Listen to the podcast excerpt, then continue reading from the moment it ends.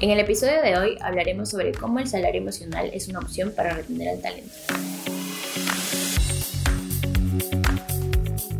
Hola, mi nombre es Sofía Gordillo, responsable del área de marketing de Mando Medio Perú, empresa de servicios de recursos humanos. Hoy estoy aquí con Cristi Muñoz, IT Recruiter en Mando Medio Perú. Hola Cristi, ¿qué tal? Hola Sofía, ¿cómo estás? Gracias por darme el espacio para compartir con ustedes sobre este tema que está en tendencia. Quisiera comenzar preguntándote, ¿por qué trabajas, Sofía? Yo creo que trabajo porque me gusta mi carrera, que es marketing. Me gustan los espacios de creatividad que me permite el hecho de que puedo trabajar en cualquier rubro sin estar encasillada en uno en particular. Y bueno, en Mando Medio me encantan los espacios que tenemos como equipo para presentar ideas nuevas y el hecho de que siempre sale algo nuevo dentro de la rutina de trabajo. Entonces eso lo mantiene interesante. Bueno, para mí el poder innovar, tener autonomía, ya sea flexibilidad, y estar en constante aprendizaje y que mis labores o funciones pues, sean retadoras son algo que yo valoro mucho. Entonces, esas son mis motivaciones para trabajar. Pero recordemos que todos recibimos una compensación o remuneración por el trabajo que realizamos. Pero si quitamos este aspecto, ¿con qué nos quedamos? ¿Qué es lo que más se obtiene por el trabajo que se realiza? Es justamente ahí donde entra el salario emocional. Entonces, el salario emocional se refiere a todos los aspectos no económicos que tiene un colaborador los cuales pues tienen el fin de motivarlos, de satisfacerlos y de que esto les ayude a crecer tanto en la parte profesional como personal. ¿Qué termina calificando como salario emocional?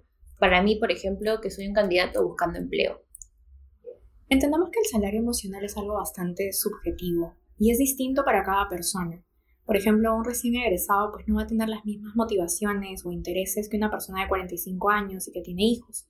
En ese sentido, debemos conocer qué termina siendo relevante para cada uno de nosotros. Quizás lo sea el aprendizaje continuo, como es mi caso, espacios de recreación, días libres, guardería o flexibilidad de horarios, e identificar cuáles son estas empresas que lo tienen dentro de su paquete remunerativo, ¿no? Entendamos también que el salario emocional no es algo fijo, puede cambiar a lo largo de nuestra carrera profesional y que tú eres un agente muy importante para poder gestionar activamente tu salario emocional. Aunque también recordemos que los líderes también tienen mucha importancia, que los líderes también tienen mucha importancia en esto. Hablemos del área de TI. Es muy demandante y está en constante innovación y crecimiento. ¿Qué debería buscar un candidato que apunta a ser parte de un área de TI? Durante mucho tiempo, la estrategia para captar y retener talento dentro de las compañías pues, ha sido siempre la de ofrecer una mayor compensación económica. Si bien es cierto, esto puede ser pues una solución efectiva, a corto plazo no será algo pues definitivo. Las motivaciones de cada una de las personas son mucho más complejas y pues quien entra por dinero muy probablemente pues termine yéndose por el dinero, ¿no? El mundo del IT tiene mucha demanda y esto hace que cada vez sea mayor la escasez de profesionales. Es por ello que muchas empresas están dando cada vez más importancia al salario emocional. Actualmente, algunos de los beneficios más demandados por estos profesionales son el home office, que ya lo tenían ellos ya implantado antes de la pandemia, pero que de hecho se han hecho mucho más eh, populares o ha tenido mayor crecimiento dentro de la pandemia.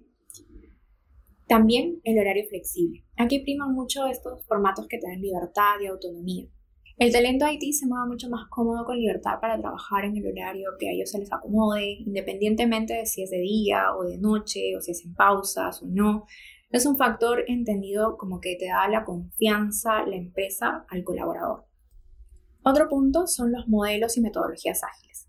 El desarrollo de software es casi ya inconcebible si no está dentro de un marco ágil, además de ser bastante efectivo y productivo, ¿no? Asimismo, la formación de estos marcos de trabajo y la posibilidad de obtener pues, acreditaciones dentro de la propia empresa aportan un extra muy valioso para el colaborador. Los planes de formación personalizados también son bastante importantes. En IT, más que en ningún otro sector, hay que estar siempre actualizado. Es un mundo bastante cambiante. Es uno de los sectores que más sufre estos cambios y necesitan un programa de formación a medida para dar respuesta a estas necesidades de aprendizaje continuo. Es fundamental que dentro de la oferta de trabajo pues exista un plan de carrera que le permita al colaborador mejorar o potenciar sus habilidades y conocimientos.